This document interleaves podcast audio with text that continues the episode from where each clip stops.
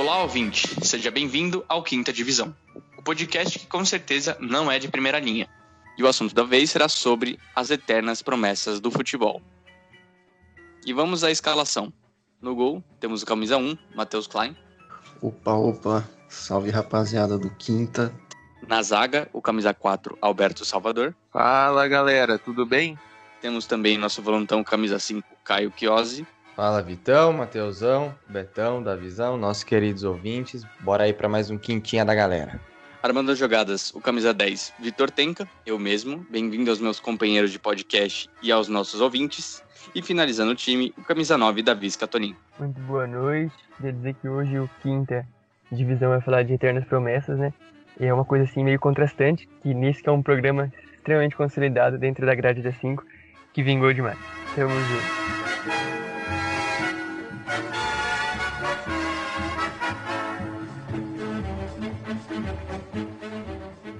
E a cada temporada que entra e sai, novos talentos e superestrelas surgem de monte. Porém, não só de astros vive o mundo de futebol. Existem também as famosas eternas promessas, que causam aquela primeira boa impressão, mas que geralmente não passa muito disso. E aí, o que vocês têm a falar sobre essas eternas promessas? Eu queria fazer referência ao nosso prêmio do quinta divisão, né, do futebol brasileiro, que uma frase, uma categoria é, que foi bem formulada ali pelo nosso querido Matheus Jaca, é, que ele quis muito falar sobre. Então achei importante a gente trazer esse debate para um, um programa, né, solo da Sim, porque a galera que começou a carreira agora, mas já poderia acabar, que só passou vergonha aí, com todo respeito. É, abre aspas para mim mesmo. É, quem acompanha a carreira desses craques se surpreende com a carreira ser tão curta, porque eles colecionam cagadas para uma carreira completa. Eles começam de um jeito bom, é, promissor, e aí começa uma cagada atrás da outra, muitas vezes cagadas fora de campo, cagadas de empresário que acaba levando o cara para um time nada a ver, onde ele não consegue fazer seu futebol. E muitas vezes é, o cara é ruim mesmo.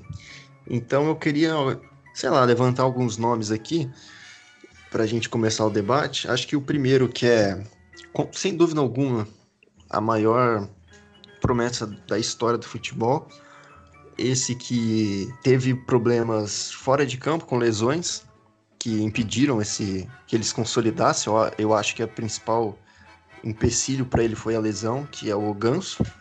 Eu ouvia falar e também achava que o Ganso ia ser melhor que o Neymar né?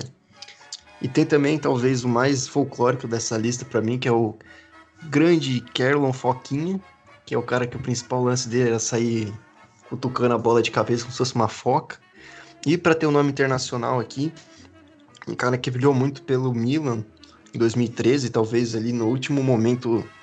O Milan já estava decadente, mas ali no último momento, não sei nem como é que fala o nome dele, é o El Sharawi, que era, não sei se vocês lembram, um cara que ele tinha um um moicano extremamente alto. Não sei como que aquilo ficava parado. Sumiu, né? Não sei nem onde tá hoje. Ali na geração do Balotelli, etc. Queria ouvir de vocês novas, outras promessas. O que, que vocês acham dessas? É, Matheus, eu lembro do El Charal. Ele surgiu aí, chamava ele, acho que de príncipe do Egito, um negócio assim. É, e sumiu aí. Na verdade, eu vi um, uns tweets falando sobre, sobre ele mas eu nem acabei, acabou passando mais batido assim por mim. Vi uns tweets semana passada, mas nem sei onde o nosso queridíssimo El Charal está jogando. É, eu estava pensando para fazer esse, esse quinta divisão e eu acho que eu cheguei num, num conceito aqui de eterna promessa e queria saber aí dos senhores o que, que vocês acham dessa definição de uma eterna promessa. Né? Então, para mim, Eterna Promessa é aquele jogador que arrebentava na base, era artilheiro, líder de assistências, tinha muita expectativa para que ele repetisse esse desempenho no profissional. Também o, as Eternas Promessas, elas eram muito comparadas com craques já consolidados, como por exemplo, ah, esse cara é o novo Messi, esse cara é o novo Kaká, o novo Ronaldo, é o novo Iniesta, enfim. Só que no fim das contas, quando chegavam no profissional, não correspondiam a essa expectativa que era criada e nem chegaram a ter a, a, atuações como nas categorias de base. Aí eu selecionei alguns nomes aqui também, né, para acrescentar a nossa lista, é, para que são que eu considerei como eternas promessas. É, começar com a dupla Lulinha e De Federico do Corinthians, né? Acho que o Lulinha até mais do que o De Federico, porque o Lulinha ele era tratado como o 10 ideal que armava, fazia gols, distribuía o jogo, enfim, e não vingou. Tinha o Lene, acho que o Vitão vai lembrar desse, é, jogou no Palmeiras, é, é, mas ele, ele surgiu no Fluminense jogando muito bem, e lá, acho que foi em 2013 que ele passou pelo Palmeiras. Tem o Jean Xera dos Santos, acho que o Betão vai lembrar dele. Arrebentava na, na base, tinha números extraordinários e no profissional nada. Anotei o Carlon Foquinha aqui também, como o Matheusão já citou, que a única jogada dele era fazer embaixadinha com a cabeça. E aí eu coloquei dois nomes internacionais aqui, né? O Bojan, não sei se vocês lembram, eu lembro ele muito do Play 2, que ele era considerado o novo Messi e não vingou.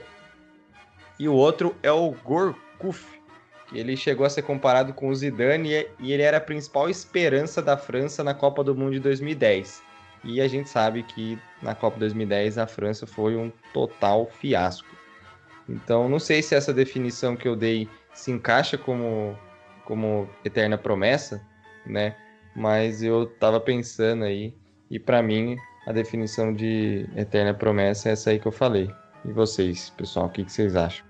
Cara, é, eu vou concordar com você. Eu acho que o meu time, principalmente, né, por ser esse revelador de jogadores da base, é, ele também sofre com muitas desilusões, né? É, a gente tem como exemplo aí que você já falou, o Jean Xerá, nem sei falar o nome dele. É, o próprio Neilton, né, que quando surgiu, geral falava que ele era o novo Neymar.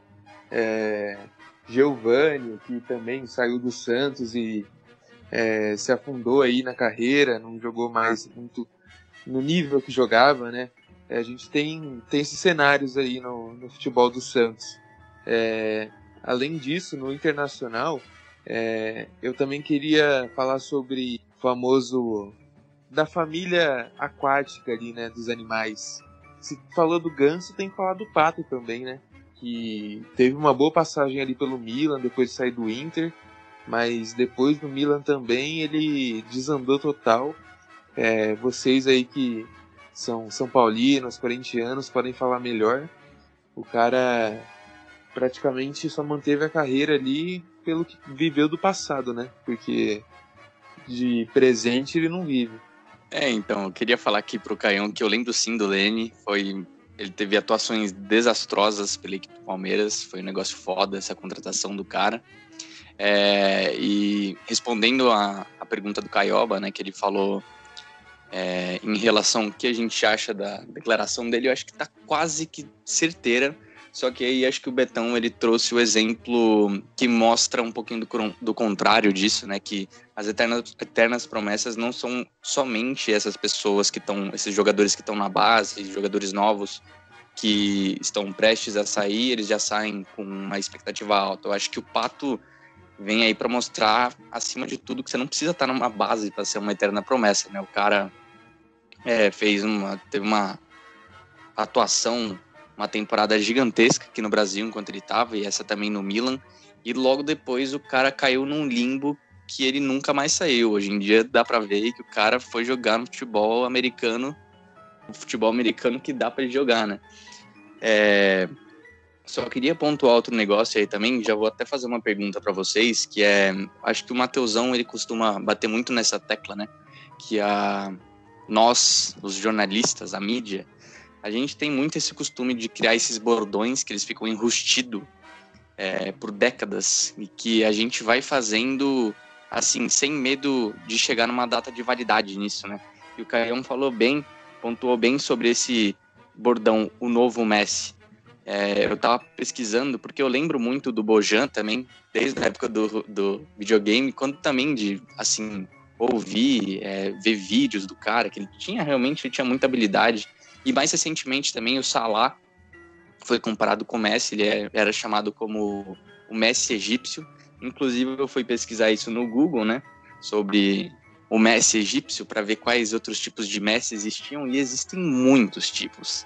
Existe o novo Messi do Barcelona, que era o Bojan, o Messi, Messi egípcio, o Messi catalão, que era o Gerard Delofeu, existe o Messi croata, que é o Harilovic, que jogou pelo Milan, existe até Messi feminino, existe a mini Messi da Inglaterra, que era Frank Kirby, é, mas enfim, eu queria perguntar para vocês se às vezes é, nascer já na sombra desses jogadores pode atrapalhar um pouco essas pessoas que estão nascendo no mundo do futebol. Olha, eu já queria é, emendar a resposta da pergunta do Vitão num comentário é, inicial aqui e dizer que. Ah, eu, Vitão, tem o meu Messi dos Alpes, né? Que é o Shaqiri. Mas é, eu, os meus companheiros né, falaram do, do, do El Sharawi eu fui pesquisar, também tinha esquecido onde ele tava, e o maluco tá na Roma, assim, sabe? Que é um time legal de se jogar, assim, assim ok, time tradicional. E, e, eu pensei, né? Eu acho que o que define uma eterna promessa é, é uma palavra só, né? Expectativa. Como o Matheusão falou, né? O Charaui surgiu como um dos grandes nomes do futebol italiano e tal. E hoje em dia ele não é nem titular na Roma, mas joga na Roma. Então se ele tivesse surgido como um jogador que ninguém tivesse uma expectativa, hoje ele seria um jogador, né? Tá na Roma, um jogador com uma carreira né, consolidada. Milan, Roma, é, Mônaco, se não me engano. Mas, né, como eu disse, a expectativa em cima dele era muito alta. Então, é, como quando ele não entrega algo próximo, né, ou aquilo que as pessoas esperavam, ele já ele, é, ele é taxado como uma eterna promessa. Eu também queria fazer um comentário também mais reflexivo, que é sobre o tempo do futebol, né? Por exemplo, o Real Madrid contratou o Odegaard, né, aquele norueguês, se eu não me engano, bem novinho, assim. E, mano, e Aí falava, ah, Eterna Promessa, Odegaard. E dava a ideia que o maluco já tinha, sei lá, 39 anos. E o cara deve estar com 22, 23, se tiver. Sabe? Porque ele foi contratado com muito novinho, coisa de 15, 16 anos, assim.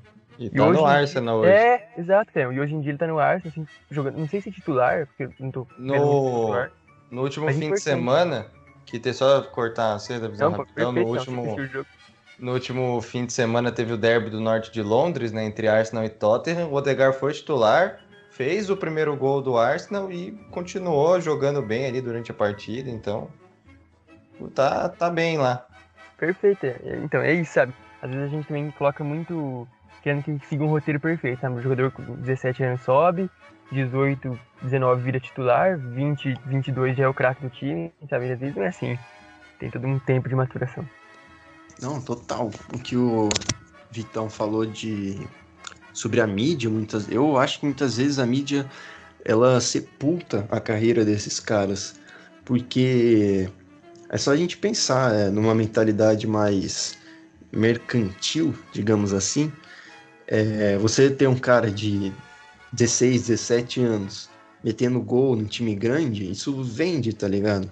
O pessoal vai querer ligar a TV para assistir esse cara. Então, é, não é uma crítica, mas é uma observação. Eu vejo muito isso. Hum, queria saber se vocês concordam ou se eu estou viajando. No esporte interativo, assim. Hoje é a TNT Sports, né? Ah, o Ansu Fati do Barcelona, o Vinícius Júnior do Real. Vinícius Júnior, tudo bem que é brasileiro, né? Então tem esse apelo. Mas o. Sei lá, o. O próprio Holland ou Haaland, sei lá é, então, então, tipo, vende muito essa imagem do cara que tá chegando para destruir. E se a gente bater um papo rápido com qualquer profissional da área de esporte, principalmente de base, que tem alguma vivência, ele vai falar da importância de você preservar o jogador da, do grande público, da mídia, do assédio, é, como isso facilmente sobe na cabeça do cara. E isso está completamente ligado à decadência esportiva do cara, porque é, normalmente é um cara de muito difícil ver um cara com mais de 20 anos tendo todo esse apelo. Então a cabeça do cara não está totalmente formada, etc, etc. Então, eu acho tem que tomar muito cuidado mesmo com isso, porque a gente acaba sepultando a carreira de grandes jogadores. Exemplos não faltam, né? É, todos esses que a gente falou aí tiveram um grande apelo da mídia. Se não me engano, o Lenny, né? Que ele era um cara assim que dava entrevista, ele era quase um popstar primeiro, depois jogador, né? Então, eu acho isso um, uma coisa muito a se pensar. É isso que o Matheusão falou, faz total sentido, né? É, a cabeça do, do jogador quando ele sobe, né, da base profissional, é, se não, não tiver, né, uma, uma mentalidade forte, uma cabeça boa, pode se perder ali facilmente, porque é uma mudança bem adrupta, digamos assim, né? Ó, palavra bonita, hein? é, da base para o profissional, né? Isso pode ser o fator que o fator do dessucesso né, desses jogadores. Mas eu queria aproveitar a deixa que o, que o Vitão deu e emendar uma pergunta aqui para vocês, porque quando eu estava tentando fazer uma definição de uma eterna promessa, né, já que a gente decidiu o tema do, do programa justo na terça-feira, no dia que a gente está gravando, é, e eu parei para pensar que a gente tem jogadores que a gente depositava uma enorme expectativa, só que eles não corresponderam a ela. Porém, eles não tiveram uma carreira apagada, digamos assim, como por exemplo é, Lulinha, o Lene, o Kernon, o Janchera. Aí, para citar alguns nomes, eu separei aqui o Robinho, Pato, o próprio Ganso, o Giovinco italiano e o Leandro Damião. E eu, vou, eu explico cada um deles. É, tinha uma enorme expectativa em cima do Robinho quando ele surgiu, Meninos da Vila, é, pedalada e tal. E ele teve uma carreira futebolisticamente falando consistente. Jogador de seleção, jogou no Real Madrid, foi para a Copa do Mundo, campeão do Campeonato Brasileiro pelo Santos, entre outros títulos. Então ele teve uma carreira bacana, não com a expectativa que a gente tinha, mas teve uma boa carreira. O Pato, eu acho que ele teve uma boa carreira também. Ele surgiu muito novo, já ali ganhou o Mundial, mas depois, pô, foi jogar no Milan, foi importante lá, voltou um pouco é, no São Paulo, dividiu opiniões ali, mas teve uma carreira um pouco mais consistente. Não foi aquela enorme expectativa de, nossa, ele vai ser o novo Ronaldo. Não se concretizou, mas não foi uma carreira ruim.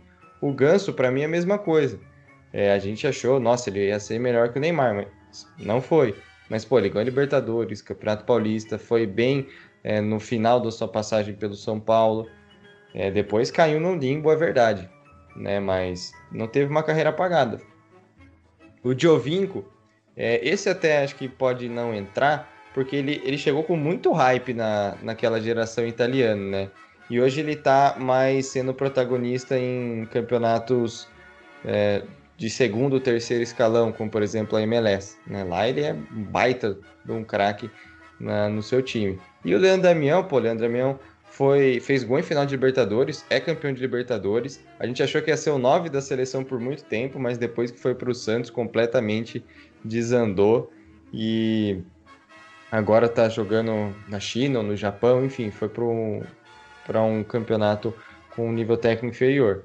E aí eu lanço a pergunta para vocês. Esses caras que eu acabei de falar, eles se encaixam como eternas promessas ou não? O Canhão, peço até desculpa pessoal que hoje estou muito falante, mas é só para completar com o nome aqui que eu tinha anotado, que eu acho que conversa muito bem com o que o Canhão falou, da expectativa ser alta e o cara, tipo, ter uma carreira legal, só que pela expectativa ser alta a gente acha que ele é uma eterna promessa um fracasso, que é o Lucas Moura, né? Logo que ele saiu de São Paulo, ele era comparado ao Neymar, eu achava ele, em dado momento ali na minha cabeça juvenil, que ele era melhor que o Neymar, mas. E muita gente eu vejo falando que, ah, não, ele é fracassado, não sei o que, reserva do. Só é reserva em todo time que joga. Mas é, eu acho ele um grande injustiçado, que eu acho que ele joga pra caramba. Não entendo ele ser banco em muitos momentos, por exemplo, a final daquela Champions lá. Ele que faz aquele hat-trick na semifinal da Champions, e se o Tottenham é campeão, eu acho que ele ia ter uma estátua no, lá no estádio do Tottenham, então ele não é nem de longe um fracasso, nem uma eterna promessa. Cara, é... eu vou ser polêmico aqui agora. Preparem aí, rufem os tambores. É... eu aqui vou entrar num outro jeito de observar essas eternas promessas. É... a gente tem jogadores de alto nível no futebol mundial que, no contexto que eles se encontram agora, eu acho que a gente pode chamar de eternas promessas. É, como, por exemplo, o Hazard no Real Madrid, que saiu do Chelsea, ele já estava um pouco desgastado como jogador assim. É, chegou com um hype muito alto no Real Madrid e não conseguiu até agora é, entregar tudo que a gente esperava dele como torcedor, como amante do futebol, assim. O cara fez quatro gols e deu seis assistências somente em quase dois anos de Real Madrid. E aí eu já vou entrar no Griezmann também. É, ele conseguiu chegar numa final de Champions com o Atlético de Madrid, campeão do mundo. mas saiu do Atlético pela porta dos fundos e foi para o Barcelona. E também até agora ele não conseguiu ser tudo que a gente esperava também. É, e aí queria saber, né, completando o que o Caião disse, para a gente olhar para um cenário mais de futebol mundial. É, bom, eu gostaria de pegar esse ponto aí que o Betão falou para meio que responder o que o Caioba perguntou para gente, que é justamente o futebol é, também ter essa parte econômica no seu meio, né? É, o, o que a gente meio ofusca a visão do, do brasileiro em relação a esse, esse quesito de eterna promessa, né? Igual você falou do Leandro Damião, é muitas vezes o fato da, dos clubes contratarem jogadores por valores exorbitantes, né? Por exemplo, aí o próprio Leandro Damião, a gente tem o Borja, que foi para o Palmeiras como na época uma das contratações mais caras da América Latina. É, então, às vezes o, o, o, torcedor ele não se vincula apenas com esse valor é, de, de, ser uma promessa jovem, né? Às vezes já é uma promessa um pouco consolidada. Só que o que eu acho que ofusca um pouco essa visão do, do eu, eu, eu diria que o brasileiro, né? Eu não sei como que é a relação do argentino, por exemplo, mas igual a gente estava falando aqui, né? Com o europeu, a gente vê todo mundo falando mal porque a pessoa já é um astro do futebol da maior é, alta escala possível e aí, quando você vem aqui pro Brasil, esses caras que não dão certo acabam virando memes, tá ligado? Igual, tipo, se você perguntar pro, do Borja ou do Leandro Damião nas respectivas torcidas, né, no Palmeiras e no Santos, os caras vão rachar o bico, vão falar que é, gostam dos jogadores, enfim. Eles acabam se tornando figurinhas carimbadas, entendeu? Por isso que eu acho que muitas vezes não, não tem como a gente tornar esses jogadores eternas promessas. Eles viram uma uma categoria à parte. Boa, boa. Dando prosseguimento aqui, eu queria completar né, um pouco a fala do, do nosso amigo Betão. Dizer que eu respeito demais a opinião dele, mas acho muito duro com o nosso querido Grisman. Igual ele, foi, ele é duro com a nossa amiga no BBB. O cara é muito, muito exigente, né? Porque o Grisman é, já foi campeão do mundo, né, Betão? Com a França, né? Chamar o cara de eterna promessa, não, não, não concordo. Edilson Capetinha também foi campeão, hein? Ó, mas o cara foi titular. Ô, Ló, eu vou concordar com o Davi agora, não é possível. Boa. É isso que tá faltando no programa. Debate. Briga. Não, eu achei engraçado. O Betão falou assim: Ah, o Griezmann foi finalista de Champions League e campeão do mundo, mas é uma eterna promessa. Cara... Eu entendi a, a visão do. É, meio com análise. Mas aí o Mbappé se destacou muito mais que ele, cara. Ah, não sei. E aí a gente já vai entrar em outro debate que fica no hum. próximo programa aí pros próximos. É. Não, mas é, eu entendi o que o Betão quis dizer, mas acho meio que tipo, no momento atual, assim, né? Pelo que se espera dele, quando o Barcelona contratou e tal. Mas é. Eu acho que Eterna Promessa é muito. Né, a gente tá falando de Kerlon, com todo respeito. Esses, esses malucos. A Adriano Betão vai ter o Grismo, coitado. Mas enfim, queria dizer que, só pra colocar um nome que não pode faltar, gente. Fred Adu, que era um cara é, de Gana, naturalizador americano. O novo Pelé. É, exato. Tinha novo Kaká, novo, a gente citou novo Kaká, novo Neymar, novo Cristiano. Mas o cara foi como novo Pelé, né? Coitado. Ele rodou pela MLS lá e acho que. E terminou a carreira lá mesmo, né? Se não me engano. Mas é isso, queria citar o Fred Adu, que não pode faltar, e, e discordar do Betão, que não concordei com nada que ele falou. Mentira. Eu concordei com o. Eu entendi a linha de jogo dele, mas não concordei. Pra não ficar tão pesado com o nosso Betão. E dá-lhe VTube, Betão. Eu vou concordar com o Davi, tirando essa última parte. É... O Griezmann e o Hazard, para mim, não são eternas promessas, até porque eles já provaram ser excelentes jogadores. Hazard já foi eleito o melhor jogador da Premier League. O Griezmann foi peça-chave no Atlético de Madrid do, enquanto ele estava lá. É, foi importante, chegou a ser é, finalista de prêmio de melhor do mundo, etc. Ele só está no momento ruim da carreira dele, acredito eu. A, me a mesma coisa do Hazard, só que o Hazard é um caso um pouco mais eh, diferente, porque ele está sofrendo muito com lesões, uma coisa que ele não, ele não era muito acostumado a isso, né? O Hazard passou alguns períodos lesionado no Chelsea, mas eram pontuais, assim, eram poucas lesões, não tanto quanto ele está tendo agora no Real Madrid. Então ele está com a parte física dele ruim, mas ninguém aqui discorda que o, que o Hazard é, joga muita bola, né? já provou isso. Então eu acho que essa coisa de eterna promessa é quando eles não, não conseguem despontar, assim, não conseguem mostrar toda a qualidade que dizem que eles têm, né? Que é aquela coisa que o Vitão falou, o Matheusão também, é a expectativa, né? Quanto mais expectativa você cria, mais o sarrafo é lá em cima, como o pessoal costuma dizer. Bom, rapaziada, acho que como no último episódio a gente bateu quase uma hora, esse aqui a gente podia tentar fazer mais curtinho.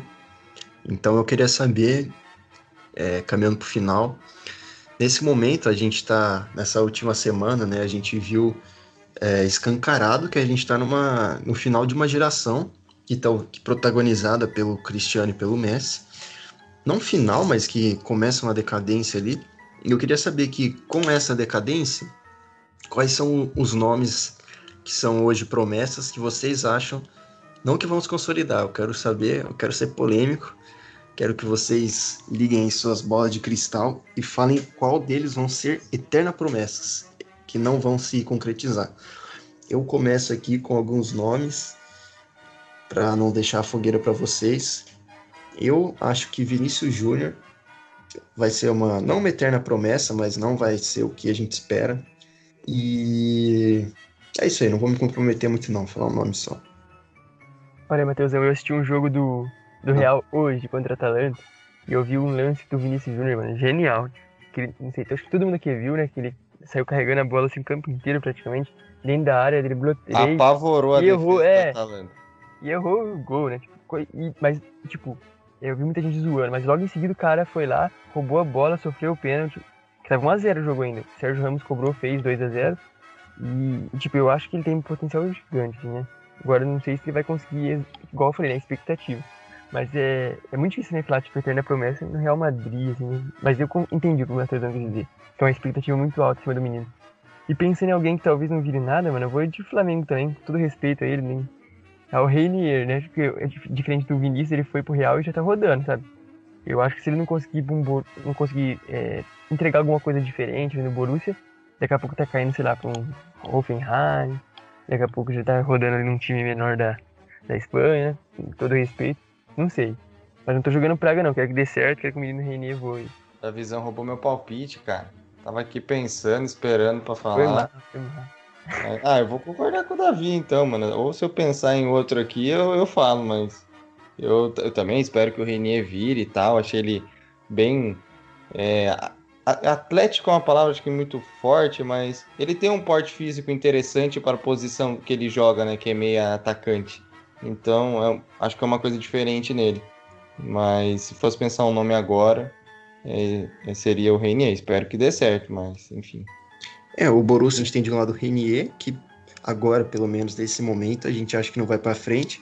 E no outro extremo a gente tem o Haaland, que é tipo um cara que pra mim é o novo Soares, o novo Lewandowski, no quesito de, tipo assim, aquele cara é, bruto que mete a bola pra dentro, entendeu? Então, digamos assim, a concorrência pro, pro pobrezinho do Renier ali é complicado. Exato.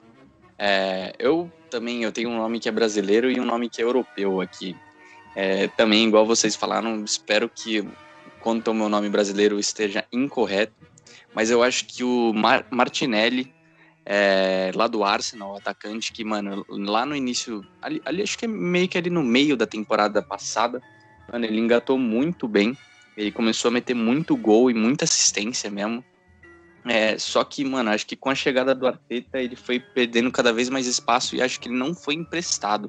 Sofreu com É, lesão também souberem. um tempinho. Exatamente. E, e aí eu acho que ele perdeu justamente esse ritmo que ele tava, que tava engrenando, assim, pra ele ser, ter um futuro muito próspero mesmo na carreira do cara. É, e assim, eu não sei, de, de repente eu acho que ele acaba sendo emprestado. é, Isso acontece muito com os times ingleses, né?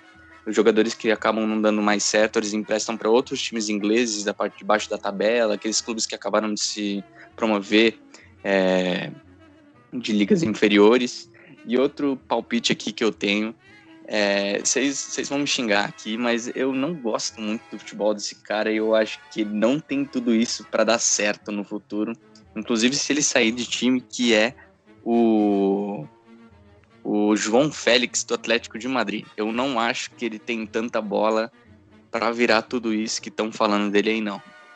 eu, como colchoneiro, vou ter que discordar porque o Simeone ele gosta de pegar no pé do João Félix. Então, é, deixa ele no banco, dá umas broncas. Então, essa é a minha opinião de, de cara que curte mais assim torcer pro Atlético. Mas não posso duvidar da opinião do meu querido amigo Vitor Tenka, né? Manda o um nome aí, Betão. Quem você acha que vai passou, ser o Eterna Promessa? Passou um trenzão aí, hein? Mas manda Opa. bala. acho que é aquilo. É, é o trem da polêmica. É o trem da cachorrada que agora os meus amigos são paulinos vão me quebrar. Porque para mim, é, essa vai ser uma dupla assim de eternas promessas. Peço perdão a quem gosta, mas a dupla do Ajax, David Neres e Anthony. Eu vou, vou ser xingado aqui, mas para mim ali eu acho que eles vão se manter assim nesses times medianos assim o Ajax não é mais tão forte quanto antigamente é mais é, nível médio mesmo assim na Europa então acho que se eles saírem vai ser para outros times médios de outras ligas e nunca para um time de primeiro cenário Betão triste eu lembrei São de um Paulo goleou, goleou o Santos. Pode prosseguir, Caio. Não, pode falar, Davi. Eu, eu ia falar que o Betão tá triste que o São Paulo goleou o Santos. Mas brincadeira, Betão, entendi teu ponto. Inclusive o David Neres tá perdendo um espacinho, né? Mas o Anthony não, Betão. Eu acho que o Anthony, eu vi pessoalmente, o moleque é bola demais. Não que o David Neres também não seja, mas ele ficou muito pouco aqui, não deu pra, pra sentir muito bem ele, mas parece ser, ser bom. Também. Só para terminar, para não ficar com o nome igual ali do Davi, que tinha roubado meu palpite, eu fiquei pensando aqui e lembrei de um, o Dembélé né, ponta do Barcelona, que estou, apareceu estourando no Borussia Dortmund, desde que chegou ao Barcelona, nada. Sofreu com lesões também? Sim. Também sofreu com a questão da, da mentalidade que o Matheusão comentou. Ele levou várias punições por estar tá jogando videogame, por não estar tá 100% focado, digamos assim, né? E nas chances que recebeu nessa temporada não foi bem. Para quem assistiu Barcelona e PSG no Camp Nou, viu que o Dembélé cansou de tomar decisão errada. Então, acho que o Dembélé aí, infelizmente, vai ser uma eterna promessa. Quando ele surgiu no, no, no Borussia Dortmund, eu falava, nossa, mas esse cara joga muito, é, bate com as duas pernas no, com a mesma qualidade, mas pelo visto não está se concretizando essa expectativa aí não. Bom, acho que é por aí, então. Só para confirmar, voltar aqui o que eu falei, acho que no episódio retrasado, do absurdo, totalmente fora do assunto, tá? Do absurdo que é o documentário do Gabigol, tá? É, isso ficou escancarado como ele é uma figura longe de ser um ídolo, porque ídolo ele tem que fazer, eu diria que ele tem que fazer quase que mais fora de campo do que dentro.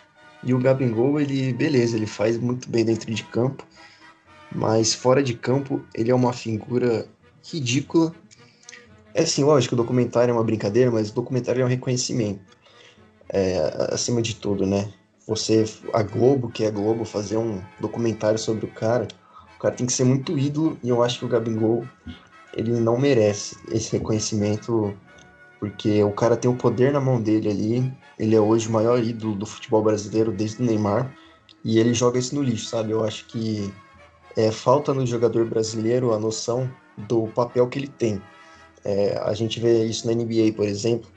É, as ações sociais que os caras fazem, a imagem deles, eles usam para fazer o bem para as pessoas, sabe? É, vídeo Black Lives Matter lá, ou seja, a diferença que eles fazem, eles têm noção que o, a pessoa deles, a imagem deles, é uma arma muito forte para fazer o bem e para mobilizar a mentalidade da população.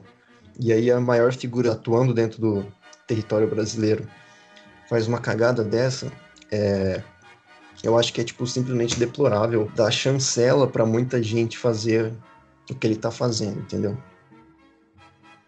Passar régua, Vitão, meu querido.